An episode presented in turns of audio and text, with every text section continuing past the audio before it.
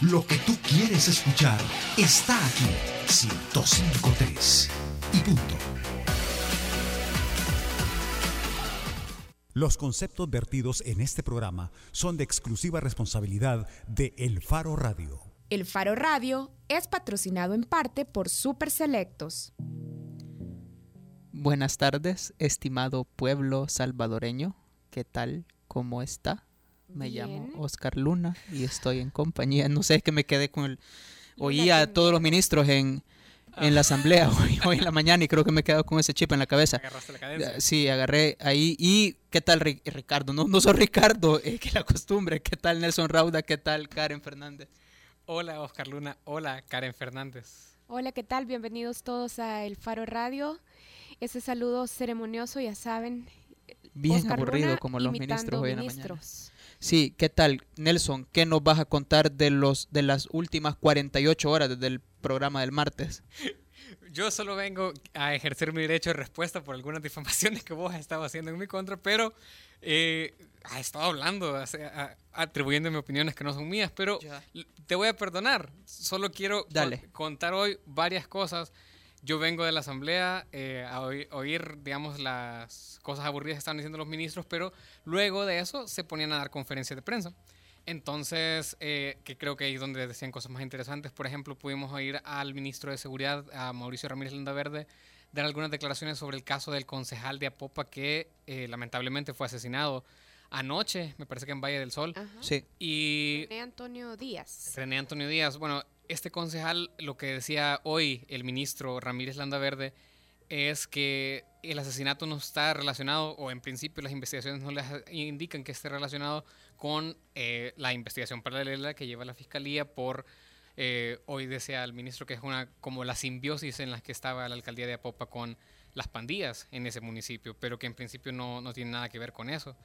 Eh, también hoy pude hablar, solo que después de como un año y medio de que asumió su cargo, pude hablar con Tito Celada, que es el inspector general de seguridad. Le hice como una pregunta. ¿Hablar, hablar o hablar entre comillas? No, o sea, le, me dio 30 segundos. O fue unidireccional, nada más. Le pregunté que, que, que, cuál era su opinión sobre eh, los pronunciamientos del Procurador de Derechos Humanos que dice que la policía, que él se supone que está eh, inspeccionando, mata gente eh, extrajudicialmente, pero dice que no, que, que, tranquilo, que las investigaciones de él no apuntan a eso y que por supuesto ninguna de esas personas que participó en esos hechos, como la masacre de San Blas o la de Panchimalco, están suspendidos y siguen siendo parte de la corporación. O sea, es percepción que teníamos todos nosotros. Hey, Pacelito, ya que vos nos estás actualizando, ¿por qué hoy deberíamos de estar pendientes de si la Corte Suprema de Justicia eh, decide la extradición que ha solicitado la Audiencia Nacional Española en el caso del asesinato de los jesuitas. Porque ya tienen una mora considerable con ese tema, porque ayer estaban discutiéndolo nuevamente y había algunas señales que indicaban que hoy podría haber una resolución en ese tema, pero creo que va a seguir pasando esta semana lo que ha venido pasando por las últimas semanas, no sé si meses ya, pero que es que no tienen los votos ni, ni para una opción ni para la otra opción. La Yancy, que es nuestro community manager, puede revisar ahí las dos notas que tiene el Faro, una con el, el, fallo a favor de la extradición y una con el fallo en contra de la extradición, pero hay que estar pendientes de la resolución de la Corte hoy. Antes de mandar a corte, eh, solo quiero decirles una cosa extremadamente rebuscada. Saludos a Milena Mayorga, que su hijo acaba de lanzar el juego perfecto en una liga menor de Estados Unidos de béisbol eh, de niños entre 11 y 12 años vaya, vamos, vamos a tener un pelotero salvadoreño tal vez jugando en las ligas mayores, porque lo único que nos hemos quedado es a Erasmo Ramírez, que es Nica. ¿Y cómo obtuviste ese dato? ¿De dónde lo sacas? ¿Cómo te diste cuenta? La gente sabe cosas. Hoy, hoy te venía contando en el carro que más sé, Karen, y, te, y te convencí. Mira, Carluna tiene sus fuentes en el bajo mundo. Ya, yo solo quiero saludar a Marcelo Orevalo que iba ganando en Wimbledon. Acabo de revisar en Twitter y iba ganando su partido en doble de Wimbledon. Así que qué chivo tener un salvadoreño representando. Seguro lo vamos a tener aquí en el Faro Radio. Si avanza, si imagínate, pasa de ronda, qué chivo sería. Eh, recuerde que usted puede comunicarse con nosotros en nuestro Twitter, arroba el Faro Radio. También puede comunicarse por Facebook en la cuenta del Faro al 2209-2887 por teléfono y no me puedo el WhatsApp después de un año, pero cuando regresemos del corte le digo el número. Ya regresamos.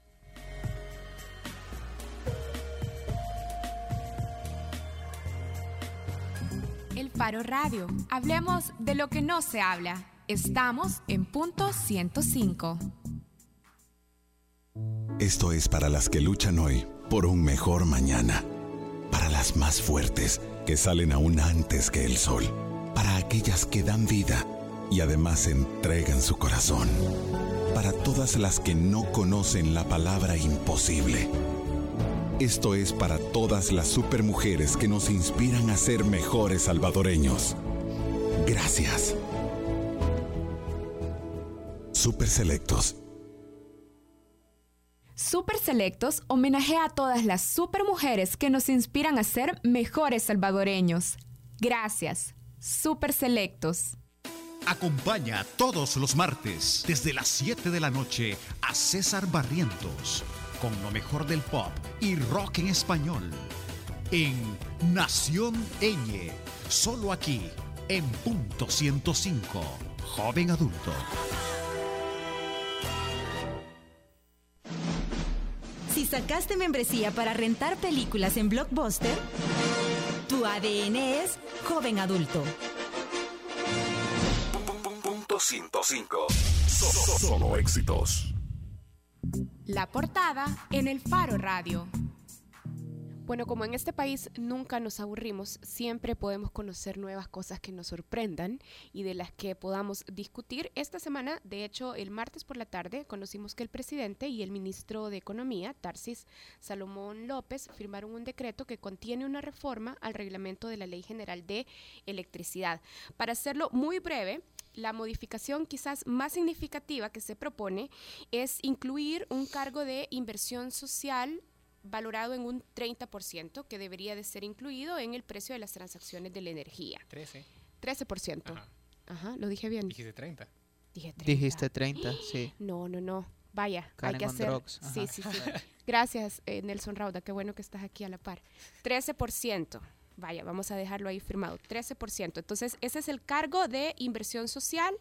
Y además, el decreto también establece que ese cargo tiene que ser trasladado a toda la demanda de los diferentes mercados.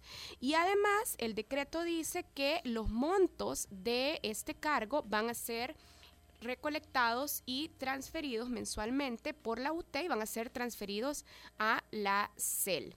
Y bueno, ese cargo, impuesto, aunque todavía no lo, no lo aclara bien el ministro. Porque hoy dijo dice, que no es impuesto". No es un impuesto, es un cargo, es un costo de inversión social. Y pero bueno, además, hoy en la asamblea casi que dijo, bueno, sóquenla porque eh, La energía ha bajado. la energía ha bajado y solo va para... Hay un 70% de, de población, de familias que tienen subsidio, entonces que no, no les va a afectar. Entonces no termino de entender. Yo no entiendo nada. De hecho, yo eh, y con algunos periodistas que estábamos en la Asamblea Legislativa abordamos a Tarsis al final de su, de su intervención. Tarsis, el ministro de Economía. Y al final de su intervención y no quiso hablar. O sea, yo le dije, vaya, mire, explíqueme la, la diferencia entre un impuesto y un cargo. Y no me contestó, pasó rápido y, y uno de sus asistentes de comunicaciones me dijo, mira, ya dimos declaraciones y ya no vamos a hablar porque, pues sí, no es como que los ministros tuvieran que explicarnos a los ciudadanos qué hacen con nuestros fondos. Tenemos una llamada. eh, pero David. yo creo que antes vamos Sí, a antes de- presentar a- nuestra dale. primera invitada en este, perdón, Karen, perdón. en este segmento. Hoy está con nosotros Bessie Ríos. Bessie es activista y ayer Bessie estaba a las 6 de la mañana en Casa Presidencial expresando su rechazo a este cargo entre signos de interrogación impuesto a la energía. Hola Bessie. Hola, ¿qué tal? ¿Cómo están todas y todos? Eh, un placer estar aquí con ustedes en el Faro Radio. No me extraña, mi estimado, que Tarsis no te respondiera. De hecho, Tarsis no le responde a nadie. No sé si el presidente ya se dio cuenta de que su ministro de Economía eh, no da declaraciones y eh, lo cual es grave porque eh, contribuye a la malísima comunicación que hay entre el gobierno central y la población, ¿verdad? De lanzar este tipo de, de- programas o de actividades o de impuestos o de apoyos eh, y va así tipo agua, va y ahí vean cómo hacen, ¿verdad? Sin explicar. Bessie, vos te fuiste a plantar ayer. Vaya, ya me regañó Karen otra vez. Vaya, no Karen, ¿qué Sí, querés? La no, llamada. Es que creo que ahora Sí. deberíamos de saludar a David, que está al Hola, teléfono. David, ¿cómo Hola, estás? David. Vaya, ¿David? David. No, colgó. Vaya, me regañaste por gusto. Eh, Bessie, sigamos. Ayer te fuiste a plantar afuera de casa presidencial para protestar eh, Por ese por, incremento. por este incremento, claro, ¿con qué razones? No, no es solo ves, ah, me enojé porque voy a pagar 13% más, voy a ir. O sea, supongo que tenías algo para fundamentar tu enojo. Vos no podés hacer modificaciones que lleven implícito un impuesto a través de un decreto ejecutivo firmado y avalado por un ministerio. Eh, el proceso de formación de ley eh, en, el, en el tema de la creación de impuestos se hace solo a través de la Asamblea Legislativa, no se hace a través de un decreto del Ejecutivo eh, firmado por Tarsis. O sea, no es como cuando Tarsis autorizó el, aumento en el pliego de, de- de tasas de ANDA, ¿vea? que ANDA le dijo, mire, le quiero subir al agua y él solo firmó y se lo pasó al presidente y todos firmaron y todo nice. No, este, estamos hablando de la creación de un impuesto. Y además otro elemento complicado que también ha estado en discusión es, eh, bueno, primero el decreto fue aprobado por el Ejecutivo y después al final del decreto se establece que debe ir a la CIGET nada más para modificar el reglamento. Solo como una cortesía. Bien, ahora sí tenemos la llamada. David está en línea. No, no, David no está en línea ahora.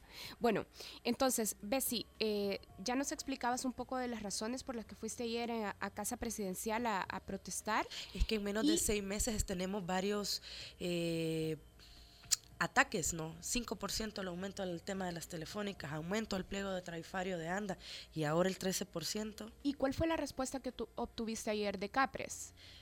Pues eh, muy mala, muy, muy, muy mala como, como suele suceder lamentablemente con el tema de, de- cuando alguien te cuestiona.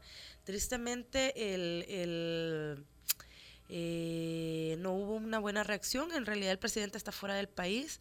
Yo cogí las 6 de la mañana, un montón de gente me ha dicho, ¿por qué a las 6 de la mañana y por qué no llevaste a nadie? Hubiera llevado a una persona que te filmara.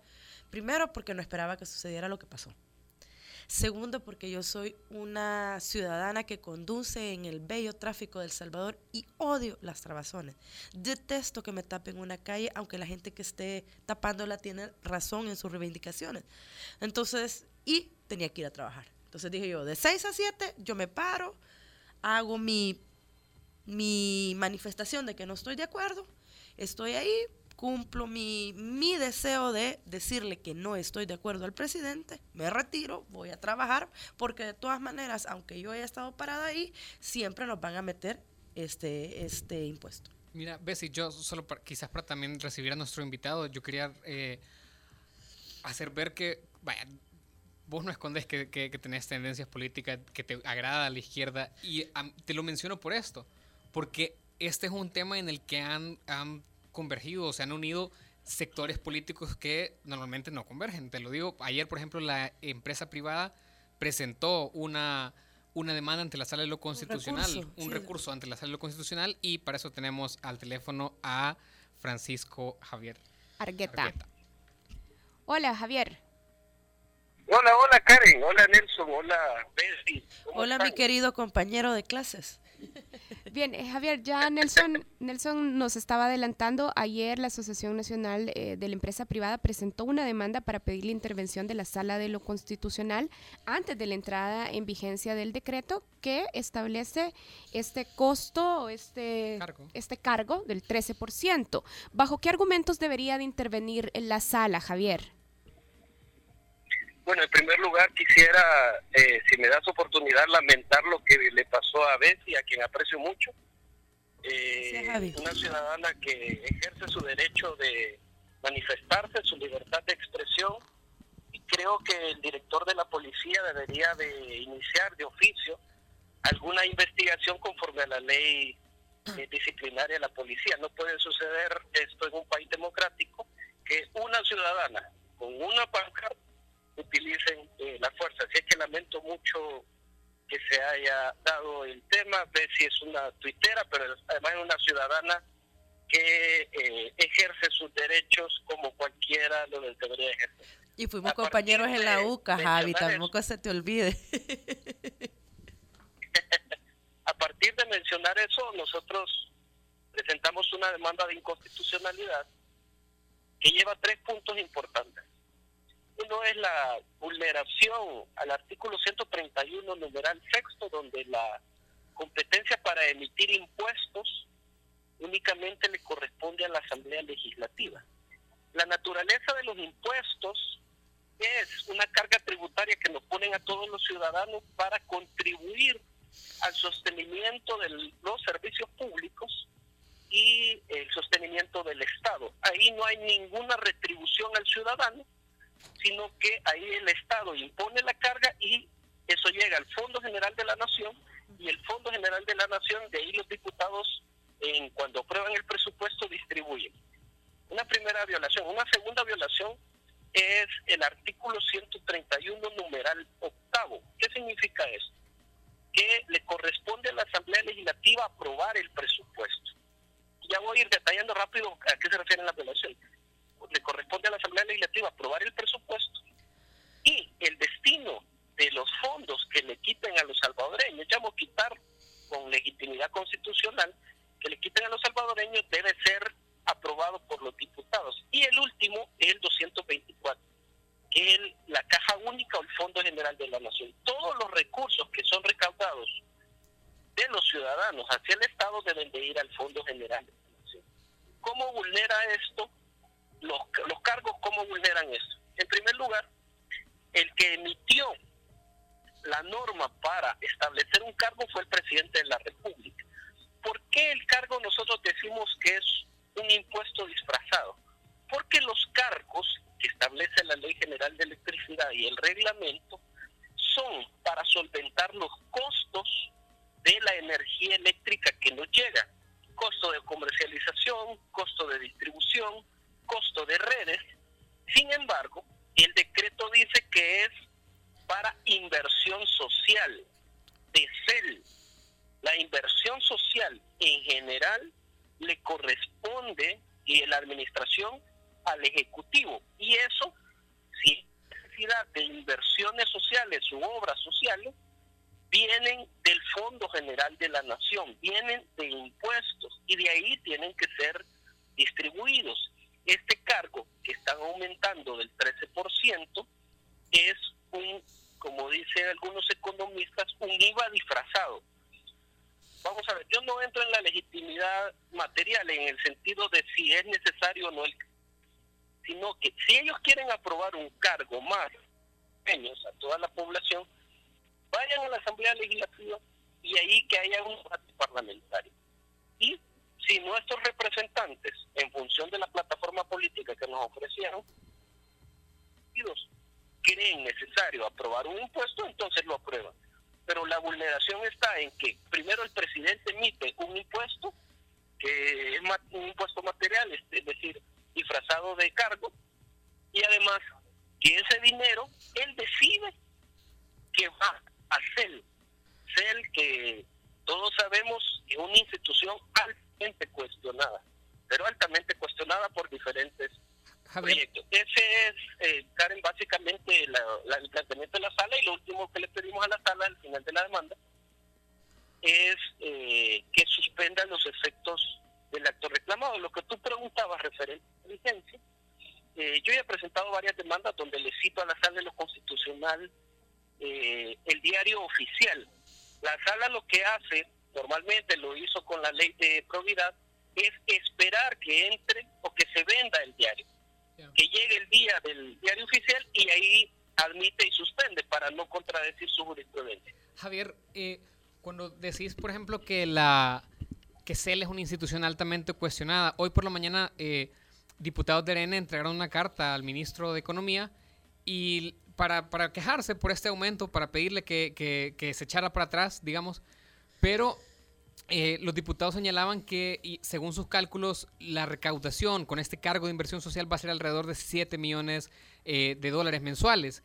Y el gobierno, en una aclaración que ha hecho posterior al anuncio de este cargo, ha calculado más o menos que invierte 7.4 millones de dólares en subsidios. Y a mí me llama la atención mucho, digamos, la coincidencia en las cifras. Eh, ese cargo de inversión, o sea, lo que te digo es, ustedes perciben una intención, digamos, del gobierno de tratar de mantener por un lado los subsidios o mantener la imagen de los subsidios, pero por otro lado eh, cargar o cobrar el costo que tienen de los subsidios a través de este costo de inversión social, porque inversión social a mí inevitablemente me suena a subsidios. Ahora, el problema si, si eso fuera, digamos, la finalidad de cubrir el subsidio ya no fuera subsidio, porque nosotros mismos nos estaríamos, el gobierno nos estaría subsidiando y él mismo nos estaría cobrando el subsidio. Te quiero decir algo, nosotros como ANEP siempre hemos dicho de que el subsidio se debe de focalizar. El subsidio debe llegar a la gente más necesitada. En todos los subsidios, el Estado debe de tener una política pública, como dice la Constitución, de ayudar al que necesita, darle salud, vivienda, educación, y de ahí los otros podemos sostener al que necesite. Esa es la lógica constitucional. Si fuera el problema de subsidio, lo que deben de hacer es focalizar. Yo lo más que más creo, Nelson, y esa es una percepción mía, es que necesitan el dinero para la caja única, para el Fondo General, lo pasan a hacer y posteriormente de CEL se lo van a pasar por algún rubro. Recuerda que hasta le el constitucional, por ejemplo, las partidas secretas, la partida número 10, gastos imprevistos, eh, el ministro de Hacienda tiene formas de sacar de CEL, eh, las autónomas dan algún presupuesto de repente al Fondo General y posiblemente eso es lo que quisieran. Hay cuatro, cuatro reformas tributarias. Lo último que nos impusieron fue eh, los impuestos a la telefonía, que al final se han utilizado para otras cosas y no para seguridad. Entonces, yo creo que es un tema, nosotros creemos que es un tema de mala administración yo le dije hace un año que presenté una demanda de inconstitucionalidad contra toda la reforma tributaria que nunca les va a alcanzar. Y efectivamente, nunca les ha alcanzado. Entonces, eh, yo recomendé, he recomendado al gobierno, hablando con funcionarios, que retrocedan en el tema. Y se recomienda en todo caso a la Junta de Directores que es la que va a tener que aplicar, que verifique la constitucionalidad del tema. Bien, Javier, muchísimas gracias por atender nuestra llamada. Un placer a cada uno de ustedes. Gracias. Conversamos con Javier Argueta, abogado de conversamos con Javier Argueta, abogado de la NEP, y como decíamos al principio de la entrevista, la NEP ayer presentó una demanda de inconstitucionalidad frente ante este decreto que ha firmado el presidente de la República y el ministro de Economía. Bessie, para ir cerrando, vos también sos abogada, ¿a dónde crees que va a terminar este decreto?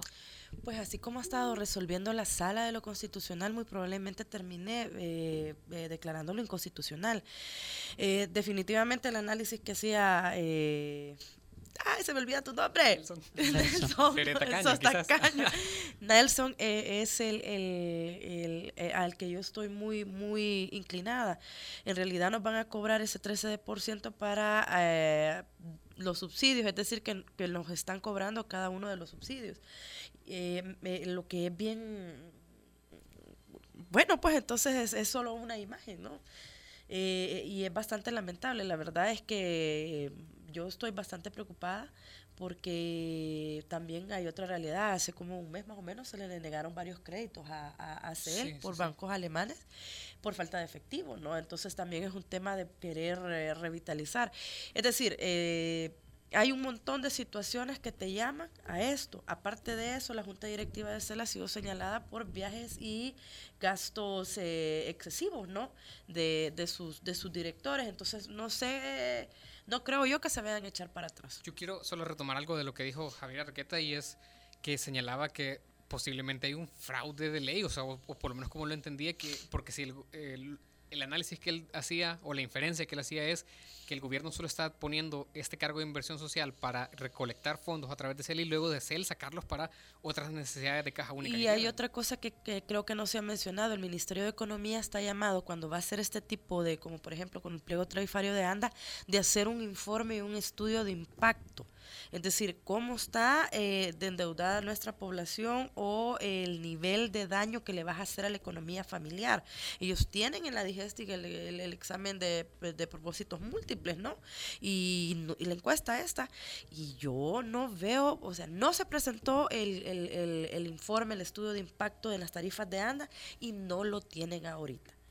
Es decir, eh, ¿qué es lo único que se le ve a economía que está haciendo? Bueno, dándole dinero a los hipotes porque eh, están innovando con TICS, lo cual está bien, pero no representa mayor cosa dentro del PIB, al menos no todavía pues me corrijan ustedes.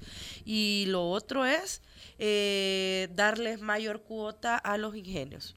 Bien, Bessie, queremos agradecerte por habernos acompañado ahora. Yo me quedo con algunas preguntas de fondo.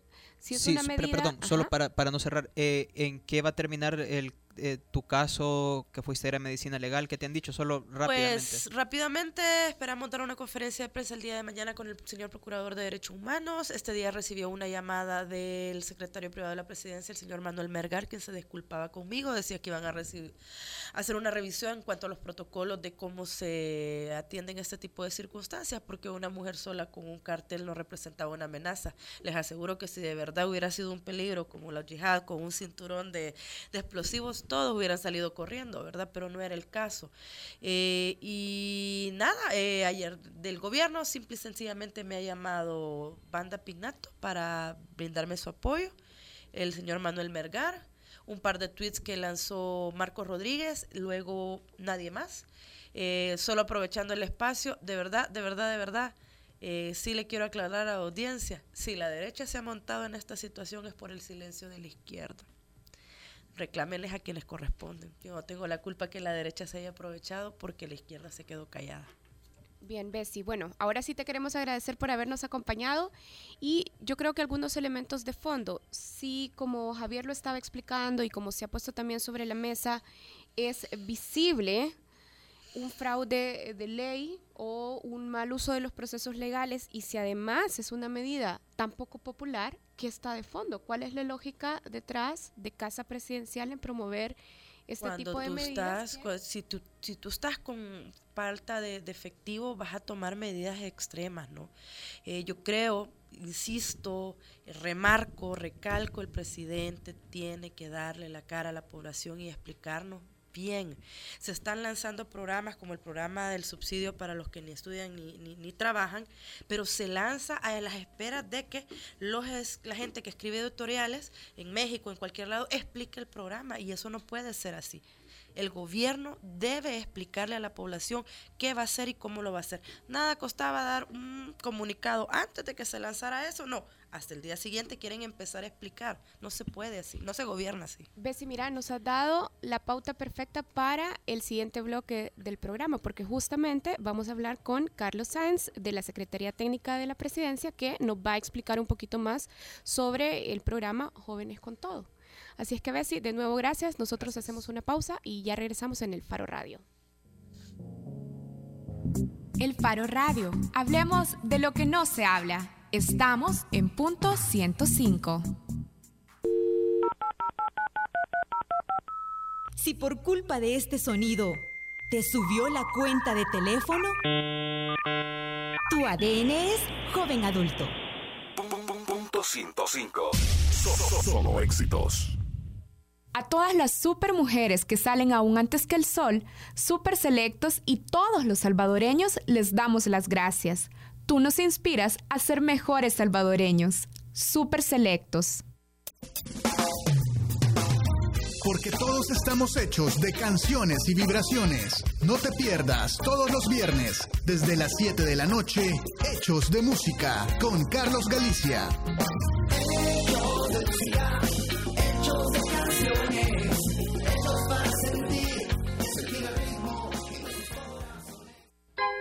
Si le tenías miedo al ya te vas, papito, salud pues. Tu ADN es joven adulto. A toditos los rincones de mi tierra El Salvador. Punto 105. Solo éxitos.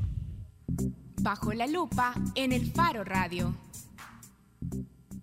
Bueno, en este bloque del Faro Radio queremos hablar sobre el programa Jóvenes con Todo. La semana pasada, Jamie Muñoz, directora del INJUVE, en conferencia de prensa habló sobre este programa que contempla la entrega de una remuneración que servirá para que los jóvenes que participan del programa costeen algunos gastos de alimentación y traslado a capacitaciones que están en el marco del programa.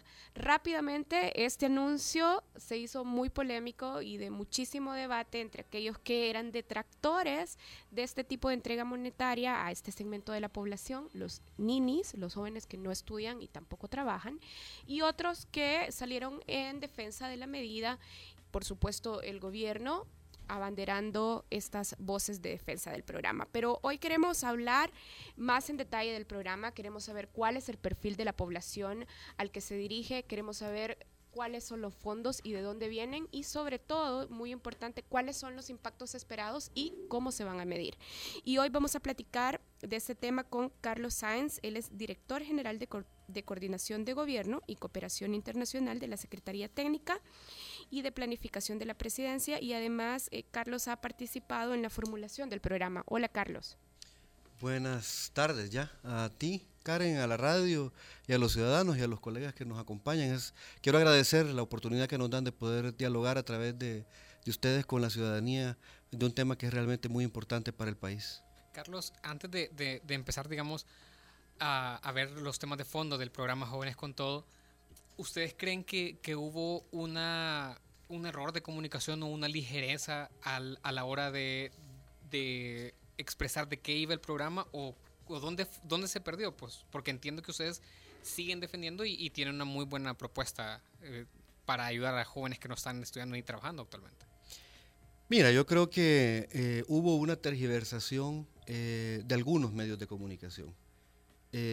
Yo me di a la tarea de escuchar eh, palabra por palabra lo que el presidente dijo en su discurso y después cómo fue retomado en, algunos medios.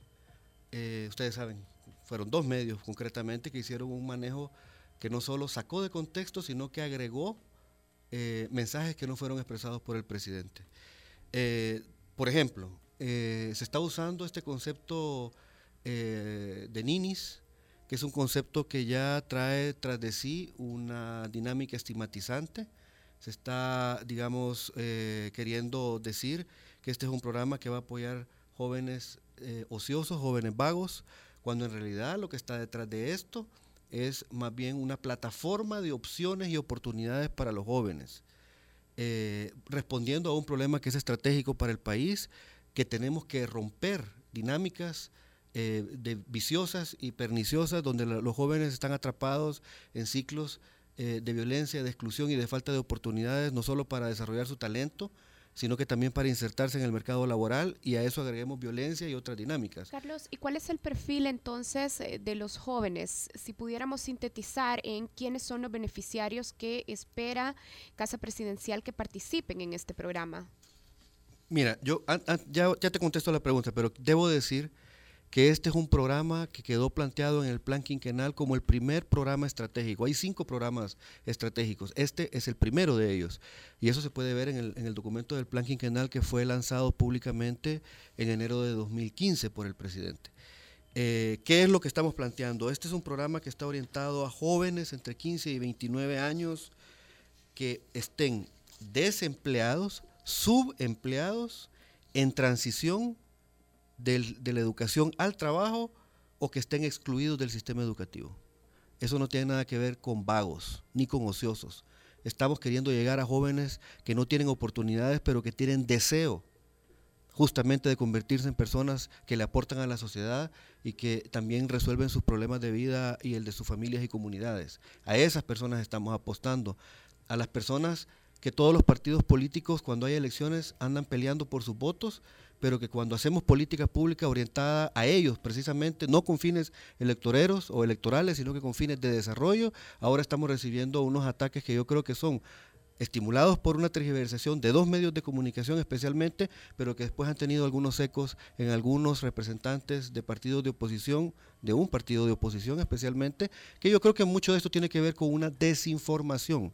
Y nosotros estamos en una labor activa y estamos abiertos y dispuestos no solo a dialogar con los partidos políticos, sino que a dialogar con todos los actores de la sociedad para que este programa se entienda y desde el entendimiento encontremos aportes que mejoren el diseño del programa, que mejoren el impacto del programa, pero que sobre todo nos permitan unirnos como sociedad frente a un reto que es estratégico, que es realmente potenciar las oportunidades para la juventud. Carlos, una de las eh, cuestionantes, digamos, de los detractores de ese programa era cómo iba a ser el proceso de selección, porque eh, desde el punto de vista de, los, de, digamos, de la oposición política, en este caso, se decía que puede ser un programa que se... Eh, cuya selección o cuyo proceso de selección esté viciado por aquella gente que esté más afín al partido de gobierno, al partido que ejecuta la política pública, que es el FMLN. ¿Nos puede detallar cuál es el, proceso de selección? Creo que esa es una de las eh, situaciones que más se tienen que cuidar en política pública, porque justamente tenemos que asegurar que los fondos públicos se usan para producir desarrollo y para llegar de manera universal a toda la población y en algunos casos como este necesitamos empezar por un enfoque focalizado y que progresivamente se convierta en universal, sin evitando que hayan enfoques clientelares, enfoques eh, partidistas que eh, desmerezcan o que desvíen el objetivo del programa. Este es uno de los temas que ha estado en el centro del diseño no solo de este programa, sino que de todas las intervenciones de política pública que la administración del presidente Salvador Sánchez Serén está impulsando. Y en concreto nosotros estamos trabajando para eh, evitar esto en dos, en dos sentidos. El primero, para focalizar territorialmente se construyó un índice de empleo y empleabilidad joven. Este es un índice que, que construimos eh, en la Secretaría de Planificación eh, con apoyo técnico del Banco Mundial. Eh, fue validado, ha sido validado por el Banco Mundial y ahora aceptado por otros organismos internacionales que por supuesto también tienen una preocupación de acompañarnos y de asegurar que las cosas se hagan bien. En este índice lo que hemos hecho es cruzar cuatro factores o cuatro variables. El primero es violencia, en sentido general, no solo homicidio, sino que violencia y vulnerabilidad vinculada a la, a la, a la inseguridad ciudadana, que es el índice que usó o, la, o el factor que usó el Plan El Salvador Seguro para priorizar sus municipios. El segundo es pobreza y exclusión. El tercero es la cantidad eh, relativa de jóvenes que hay en cada territorio. Y el cuarto criterio es eh, la migración. ¿Dónde están los territorios que expulsan más personas? Y ese cruce de datos dio Soyapango. Ese cruce de datos dio como uno de los municipios prioritarios Soyapango. Hemos priorizado 35, eh, todos los municipios están ranqueados. Esa es la ventaja de tener un índice, que no es una decisión de un funcionario, sino que vos aplicas la herramienta, corres el modelo y te da un ranking del 1 al 262, dándole una ponderación mayor a aquellos municipios donde estos factores que ya dije se presentan con más, con una magnitud mayor. Esa es una herramienta técnicamente eh, consistente. Y eh, el segundo instrumento... Solo brevemente, porque me, da la atención que ustedes tienen una, una fórmula de medir migración interna. ¿Cómo han hecho esa, esa medida? Lo hemos hecho con, con, con, una aproximación, lo que los especialistas en esto dicen un proxy, porque efectivamente es uno de los... De los eh, de las cosas más complejas de medir. Entonces lo que hemos hecho es usar el dato del el lugar de residencia de las que reportan las personas que son deportadas. Y desde ahí, en un proxy que se llama, estamos infiriendo que en esos municipios donde aparece mayor cantidad de personas residentes que han sido deportadas principalmente de los Estados Unidos, tenemos municipios o territorios que son más expulsores que otros. Carlos, para que nos explique un poco más cómo funciona el programa. A ver, supongamos, eh, yo, Karen, tengo 20 años y vivo en Soyapango, donde va a operar una de las sedes del programa.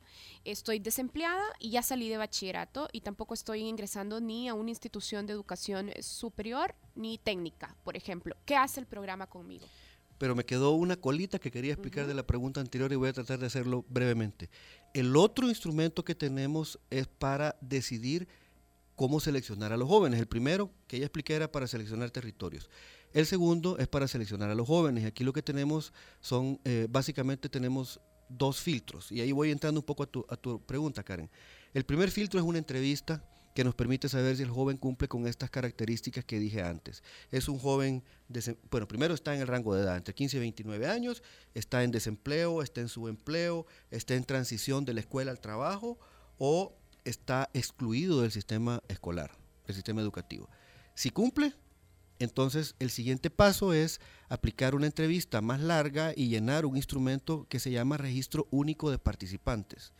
En la jerga del gobierno eso es el RUP, Registro Único de Participantes.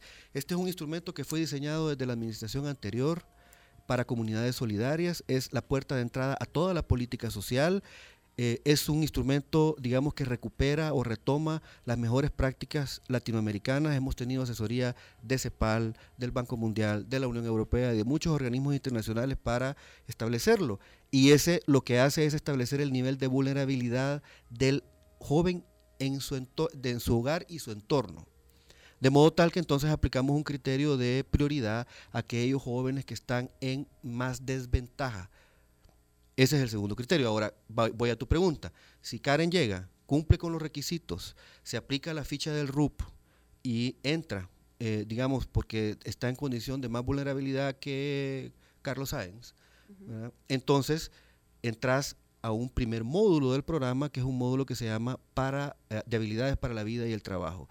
Es un módulo que dura dos meses, que lo que busca es básicamente dos cosas. Lo primero es desarrollar eh, habilidades esenciales para el desempeño ciudadano y desempeño laboral de las personas. Aprender a trabajar en equipo, aprender a, comunicarse de manera adecuada, aprender eh, a tener sentido de responsabilidad, puntualidad, etcétera. Eh, eh, y lo segundo es que el joven vaya perfilando un proyecto de vida, que defina un proyecto de vida y para eso nosotros le damos también en el marco de ese módulo asesoría y orientación laboral. Eso lo hace el Ministerio de Trabajo. Cuando el joven pasó por ese módulo que ya perfiló por dónde, por dónde quiere ir, digamos, el, el programa le ofrece varias salidas que dependen de su proyecto de vida. Si lo que él quiere es, digamos, y su sus aptitudes, sus expectativas y, sus y sus mejores posibilidades de éxito están por el lado de formación técnico vocacional, entonces se va a un curso de formación técnico vocacional para que eleve sus competencias y sus destrezas de trabajo y que después le podamos apoyar con intermediación laboral para que pueda conseguir un empleo. Si lo que el joven tiene es un nivel educativo muy bajo y lo que necesita es regresar a la escuela, entonces lo reinsertamos al sistema escolar a través de modalidades flexibles que tiene el Ministerio de Educación. Si es un joven que tiene aptitudes emprendedoras, y lo que quiere es montar un negocio, emprender una iniciativa económica, entonces se va a un apoyo que se lo da una asesoría integral y un proceso formativo especializado que lo da la CONAMIPE para prototipar, para diseñar y prototipar su negocio, establecer su plan de negocio y después recibir un capital semilla que le permita arrancar. Y hay, digamos, otras opciones como la pasantía, por ejemplo, que permite insertar jóvenes eh, que ya terminaron la educación secundaria, algunos son incluso jóvenes con estudios eh, universitarios, pero que como co- son las restricciones de la sociedad.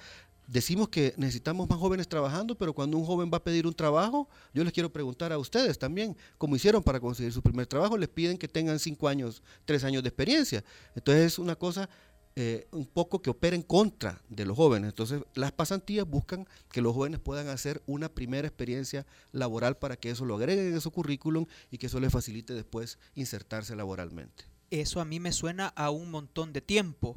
Y durante todo este montón de tiempo, sobre todo, vaya con alguien, con un joven que tenga eh, una educación mínima, que usted lo mencionó, creo que fue el segundo eh, caso. ¿Cuánto tiempo va él a estar recibiendo esta ayuda del plan eh, y toda esta etapa se la va a echar con esta ayuda también? Sí, esa es muy buena pregunta. Mira, en realidad lo que se ha puesto en el centro de, digamos, de la crítica al programa es justamente la ayuda económica. En realidad tenemos que ver que eso es nada más un medio. El programa no tiene como fin dar ayuda económica.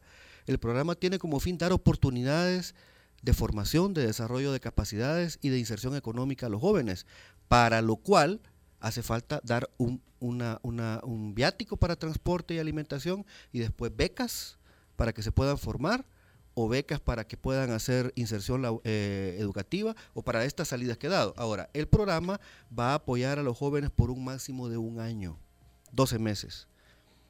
No todas las salidas tienen la misma duración, pero es un máximo de un año.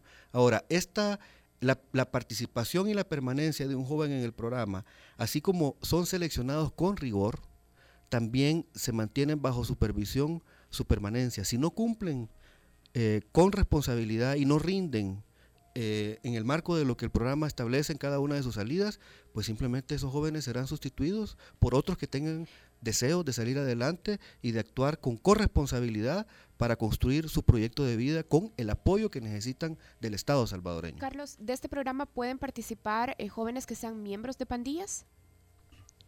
Mira, este no es un programa de reinserción. Este es un programa para jóvenes que están en condiciones de exclusión, que es diferente, y por tanto de riesgo. El país debe resolver la necesidad de tener políticas y programas para reinserción, no solo de pandilleros, sino que de personas que en general han delinquido. Y está en la Asamblea Legislativa en este momento en discusión, como ustedes saben, una ley justamente de reinserción de personas que están en pandillas. No es este programa. No es este programa. Este programa es para jóvenes eh, que tienen una condición de desventaja social y económica y que requieren un apalancamiento del Estado y de la sociedad para que puedan emprender una trayectoria de vida y de trabajo que les permita resolver sus problemas, el de su familia y aportarle al- a la comunidad y al país. Carlos, Y sí. bien brevemente, Dale, dale. eh, fondos. Yo recuerdo un programa, Sí. un, un- un programa similar. A mí, la explicación que das me, me hace recordar mucho el PATI, el programa de apoyo temporal al ingreso, que era financiado por fondos de USAID hasta que precisamente se ventiló que había pandilleros involucrados y luego USAID dijo que no. ¿Cómo van a financiar esto? Primero hago una diferenciación. El programa de apoyo temporal al ingreso, ese nombre explica la diferencia respecto a este programa. Fue diseñado en el momento en el que, en el que el 2008-2009, cuando el shock del- de la crisis económica financiera internacional impactó de manera severa en la calidad de vida, sobre todo de los sectores más vulnerables del país. Y si no hacíamos algo en aquel momento, agregando recursos temporales, ingresos temporales a las familias en, en- en condición de pobreza extrema, eso iba a causar realmente una situación muy grave. Entonces se metió este programa. Esto no es eh, PATI. Este es un programa que está orientado realmente a generar opciones de desarrollo, no para dar ingreso a, la a, a los jóvenes. Este es un programa para dar op- opciones de eh, desarrollo del talento, del, nivel educativo, de la formación de capacidades y habilidades para el trabajo y de inserción laboral. Ahora, ¿de dónde salen los recursos?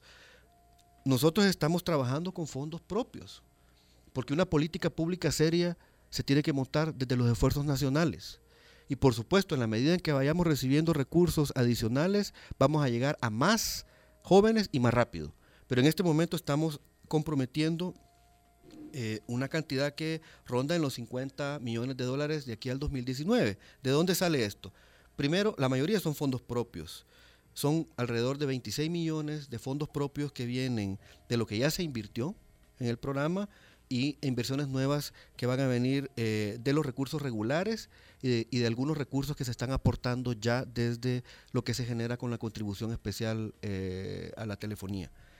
Y de la cooperación externa tenemos ya un compromiso de la Unión Europea de apoyar con 22 millones. Y debo decir que aquí no estoy agregando 42 millones de dólares que USAID, la Agencia de los Estados Unidos para el Desarrollo, ya comprometió en un proyecto que ellos ya empezaron a ejecutar. Eso yo creo que sería muy interesante que ustedes se lo consulten a la Embajada de los Estados Unidos porque tienen un proyecto que está orientado al empleo y la empleabilidad de los jóvenes salvadoreños. Estamos a punto de firmar en, un- en unos días un convenio bilateral entre el INJUVE y eh, USAID y la operadora de USAID de este programa, justamente porque los dos programas están orientados al mismo objetivo. Es decir, aquí hay, digamos, una apuesta también donde la comunidad internacional nos apoya, pero debo de insistir, lo fundamental son los recursos propios. Tenemos también una gestión con el Banco Mundial, una operación de un préstamo por 130 millones digamos que en este momento así ha sido planteado, pero estamos en el proceso de formulación y esos montos podrían eventualmente variar. Ahora, Carlos, para ir terminando, bueno, una vez se termina la etapa de formulación, por supuesto, la etapa crítica es la etapa de implementación. Usted decía en su primera intervención, es muy importante asegurar y garantizar que de todos estos fondos que se van a invertir, van a haber resultados para el desarrollo. Sí. ¿Cuáles son los mecanismos o las medidas concretas de medición de impacto? Es decir, si un joven entra hoy, ¿cómo vamos a saber que un año, en efecto, el programa y lo que se invirtió en ese joven dará resultado? ¿Cuáles son esos indicadores clave de éxito? Déjeme complementar la pregunta de Karen. ¿Y qué va a pasar con eh, los dos, dos casos eh, radicales? Uno en el que el que iba con muy poca educación le toma nueve meses eh, ponerse al día y, eh, y ustedes ven que él quiere, es solo que no podía, pero él quiere.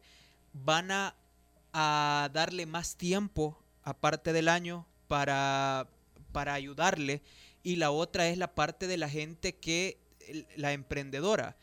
¿Ustedes creen que en un año eh, van a enseñarle a esta gente emprendedora todo lo que haya que enseñar y no solo estén como alimentando su porque eso duele más después que le den una esperanza y después ah va, no ya vaya si no te fue un año ya no se puede y el capital semilla de esa gente de- emprendedora eso es lo son, son, son una batería como de cuatro o cinco preguntas. Sí. así que me están haciendo trampa, pero última, vaya, Pero vamos a regresar el otro programa. No, yo encantado, me puedo quedar con ustedes el resto de la tarde hablando de este tema. A ver, lo primero es que el programa en su diseño tiene ya definidas las metas.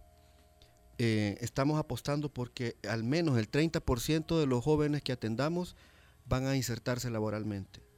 Que al menos el 10% va a hacer prácticas laborales, 20% va a volver a la escuela, 10% va a desarrollar emprendimientos y al menos 30% va a tener una opción a la formación técnico-vocacional.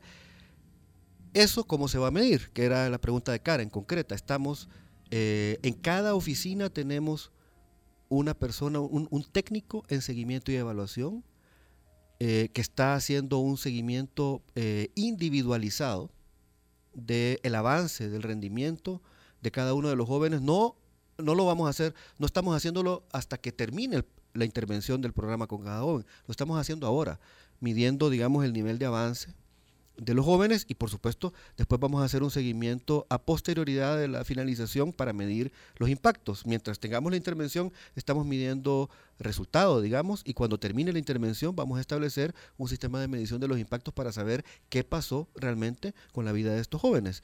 Estamos diseñando eh, un sistema que cuando esté terminado, eh, algunos, digamos, los reportes que genere esto van a ser eh, publicados.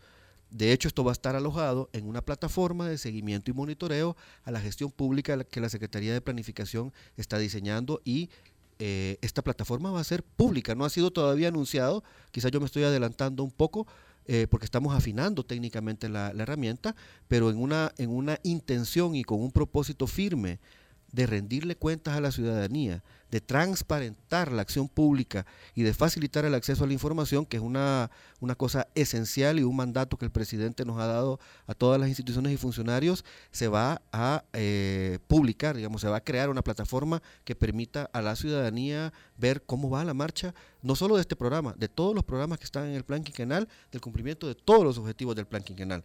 Ahora me voy a la, a la- a la otra pregunta. A ver, todos los programas o políticas públicas tienen un alcance finito. Empiezan en un punto y terminan en otro.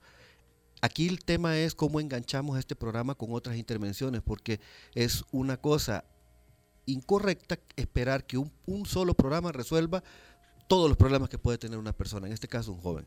¿De qué estoy hablando? Este programa está apalancando a jóvenes que están en una condición de exclusión y desventaja. Y voy a usar el caso que tú ponías de un joven emprendedor.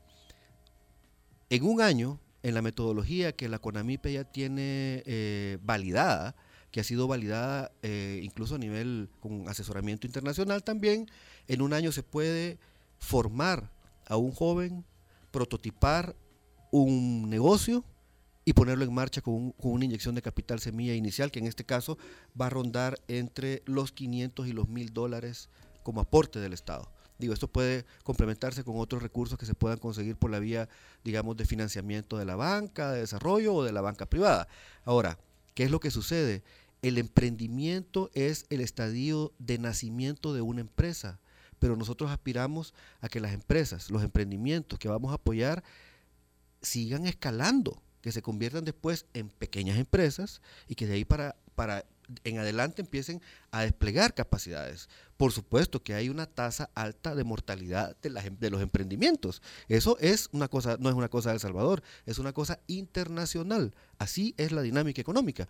Pero la CONAMIPE tiene establecido una, y el Ministerio de Economía también, tienen establecido un sistema de apoyo a los empresarios que empiezan en los emprendedores, sigue con los micro, los pequeños, los medianos, porque los grandes se pueden apalancar solos porque tienen suficientes recursos. Bueno, Carlos, ahora sí se nos acabó el tiempo, nos sobraron preguntas todavía, pero Muchas. ojalá que podamos platicar más adelante, sobre todo cuando ya el programa esté en implementación total y ojalá que podamos hablar de los resultados más adelante.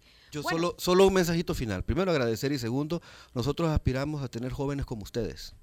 Que seguro estoy que si no hubieran tenido las oportunidades de formación y de experiencia laboral, no, podría, no, no habrían desplegado el talento y las capacidades que en una entrevista como esta ustedes han mostrado eh, yo creo que la, la juventud salvadoreña se merece esas oportunidades y este programa intenta justamente ofrecer esa posibilidad. Gracias. Bueno, Me quedo con que me dijo joven. Conversábamos con Carlos Sáenz, director general de coordinación de gobierno de la Secretaría Técnica de la Presidencia. Ya regresamos. El Faro Radio. Hablemos de lo que no se habla. Estamos en punto 105. Si siempre soñaste con ser millonario como Rico MacPato, tu ADN es joven adulto. Chicos malos y también los buenos. Punto 105. Solo éxitos. Esto es para aquellas que dan vida y además entregan su corazón. Para las que siempre piensan en los demás.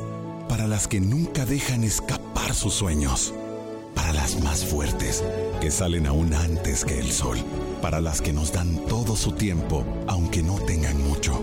Esto es para todas las supermujeres que nos inspiran a ser mejores salvadoreños.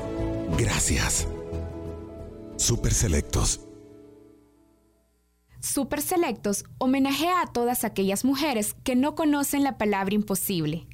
Para las que nunca dejan escapar sus sueños, gracias por inspirarnos a ser mejores salvadoreños. Super Selectos. Disfruta la nueva temporada de El Tiki Taka.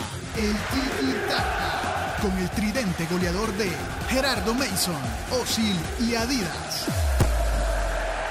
Siempre en la cancha del 105.3 FM. Jugando de local los lunes, miércoles y viernes a la una de la tarde por punto 105.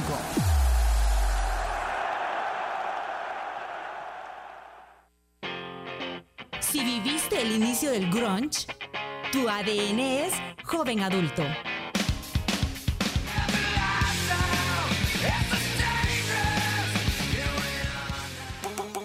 Punto 105. Solo éxitos. La contraportada en el Faro Radio. Estamos de regreso en el Faro Radio. Oscar Luna está disfrutando la contraportada porque uno de sus grupos favoritos se va a ir de gira, ¿o no? No, no es uno de mis grupos favoritos, pero los aprecio casi todos los que están ahí. Eh, es- me están escuchando, pero ellos saben que no son uno de mis grupos favoritos. Pero yo aprecio porque creo que son el grupo que más trabaja. Eh, mi grupo favorito es Pescosada. Eh, tenemos al teléfono ahorita a Ricardo Santos Arbizu, mejor conocido como Chiqui, el bajista de Cartas a Felice, que se van de gira. Se van de gira para Estados Unidos, que no es cualquier cosa. Hola, Chiqui. Hola, hola, ¿qué tal? ¿Cómo están? Bien, bien. Contanos, después de un, un año creo que, que lleva Mango Swing eh, ya lanzado y todo, se van de gira a Estados Unidos. ¿Cómo consiguieron las gigs? Así es, Mango Swing salió en septiembre del año pasado y desde principios de este año una persona ya nos, un salvadoreño que vive en Washington DC, nos contactó que le estaba interesadísimo en, en llevarnos y que iba a hacer todo lo que estuviera en sus manos para poder hacerlo. Él se llama Norwin y tiene una empresa allá de, de producción multimedia que se llama KLN. Ah, pues ahí estuvimos hablando, viendo todo lo que se necesitaba para hacer eso, qué fechas se, se podían hacer, que porque no nos podemos ir todo un mes y hacer 10, co- 10 20 conciertos, pues. hay Claro, y, y ustedes tienen trabajo y todos. poco a poco fuimos eh, fuimos a visitar a la gente de Cancillería para que la Dirección de Cultura y la eh, nos apoyara, porque algunos de nosotros no teníamos visa. Ese fue como el primer freno de mano, que hasta tener eso claro podríamos ya ver ya continuar, pero por suerte, gracias a Dios, todo se pudo. Y anunciamos la gira, se concretaron tres fechas, una en Nueva York, que es el 8 de julio, un festival en Filadelfia, que es el 10 de julio, y estamos en el Hispanic Theater en Washington, D.C., el 13 de julio. Chiqui, y ahorita la banda se siente con músculo para irse a una gira en Estados Unidos, que es, es importante, eh, después de que eh, de los cambios que ha tenido la banda. Buenísima pregunta. Fíjate que incluso esta gira de, de Mango Swing 2016 la empezamos a principios de junio con otras tres fechas y eso implica todo un mayo lleno de, de ensayos, un junio ya presentándonos, otro junio lleno de ensayos, eh, sí nos sentimos listos, a pesar de los cambios. O sea, lo- los cambios tampoco han sido que nos muevan el piso completamente. Hay cosas que ya no las podemos hacer como antes, sí es cierto. Y, ciertas comunicaciones que van a ser diferentes a lo que el público salvadoreño está acostumbrado. Pero sí nos sentimos a la base de la banda se mantiene, eh, la esencia de la banda se mantiene. Entonces no es un es un cambio que si hacemos ver ahorita y nos vio hace seis meses, sí va a notar que hay una, hay una diferencia. Pero público nuevo que nos va a estar viendo va a ser primera vez que nos vea y estamos 100% seguros que daremos un show a nivel de los demás artistas con los que estaremos trabajando. ¿Con qué otros artistas vas a estar en, en, en, en esta gira? El, el headliner del festival de, de Filadelfia es, es Ile, es una cantante que está en calle 13. Ah, claro, claro, sí, sí, sí. Y ahí hay otros artistas españoles que se llaman Sexy Zebras, eh, hay varios DJs, no recuerdo exactamente, pero lo, lo principal es ella, que es de, de Puerto Rico. Ah, vaya, qué chivo. Y esta gira la venís a cerrar eh, al Salvador. Sí, cerramos con una última fecha en el 23 de julio en el Golden Fest, que después del invento ese que hicimos de hacer cumbia, pues viene ese festival donde vamos a poder presentársela al público salvadoreño. Ok, eh, a las generales para que la gente que evidentemente no, que está aquí, que no va a poder ir a Estados Unidos a verlos, los vaya a ver al Golden Fest. Bueno, pero muchos, nuestro corazón, la mitad está allá en Estados Unidos, entonces todos los que nos están escuchando, que tengan familiares, amigos en la costa este, Nueva York, Washington, Filadelfia, New Jersey, Baltimore, todo eso, eh, vamos a estar allá el 8 de julio en Nueva York, el 10 de julio en Filadelfia, el 13 de julio en Washington, D.C. En Facebook pueden ver todas las, las fechas, el detalle de los lugares y demás. Y el 23 de julio estaremos en el Golden Fest en Cisco. Ok, muchas gracias, Chiqui. Cuídate y suerte en Estados Unidos. Gracias a ustedes por el apoyo y por las llamadas. Qué buenísimo. Cuídate, loco. Un abrazo, chao. Adiós. Vámonos a un corte y ya regresa el Faro Radio. El Faro Radio. Hablemos de lo que no se habla. Estamos en punto 105. A todas las super mujeres que salen aún antes que el sol, super selectos y todos los salvadoreños les damos las gracias. Tú nos inspiras a ser mejores salvadoreños. Super selectos. Porque todos estamos hechos de canciones y vibraciones. No te pierdas todos los viernes, desde las 7 de la noche, Hechos de Música, con Carlos Galicia. Hechos de música,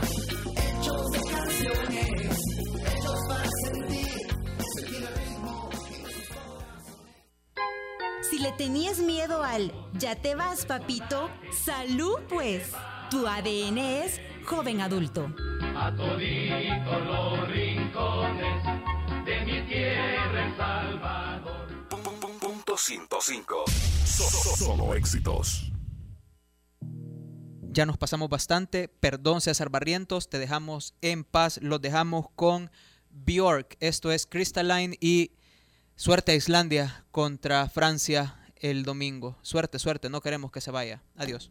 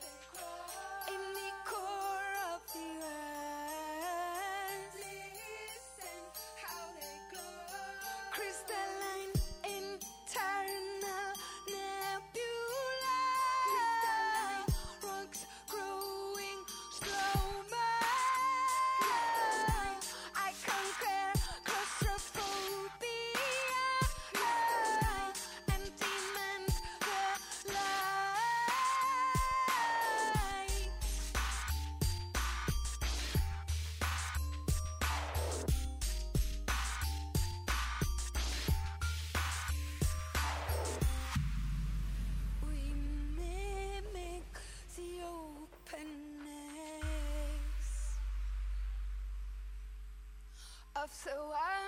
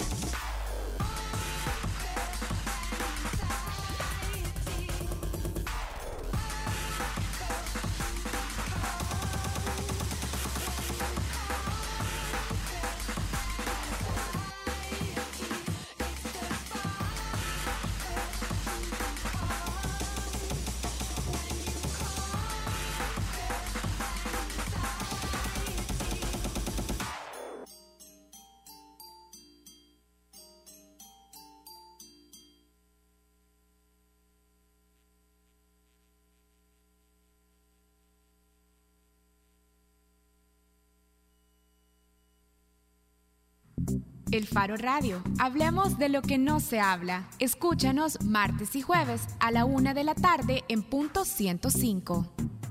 El Faro Radio fue patrocinado en parte por Super Selectos. Los conceptos vertidos en este programa fueron de exclusiva responsabilidad de El Faro Radio.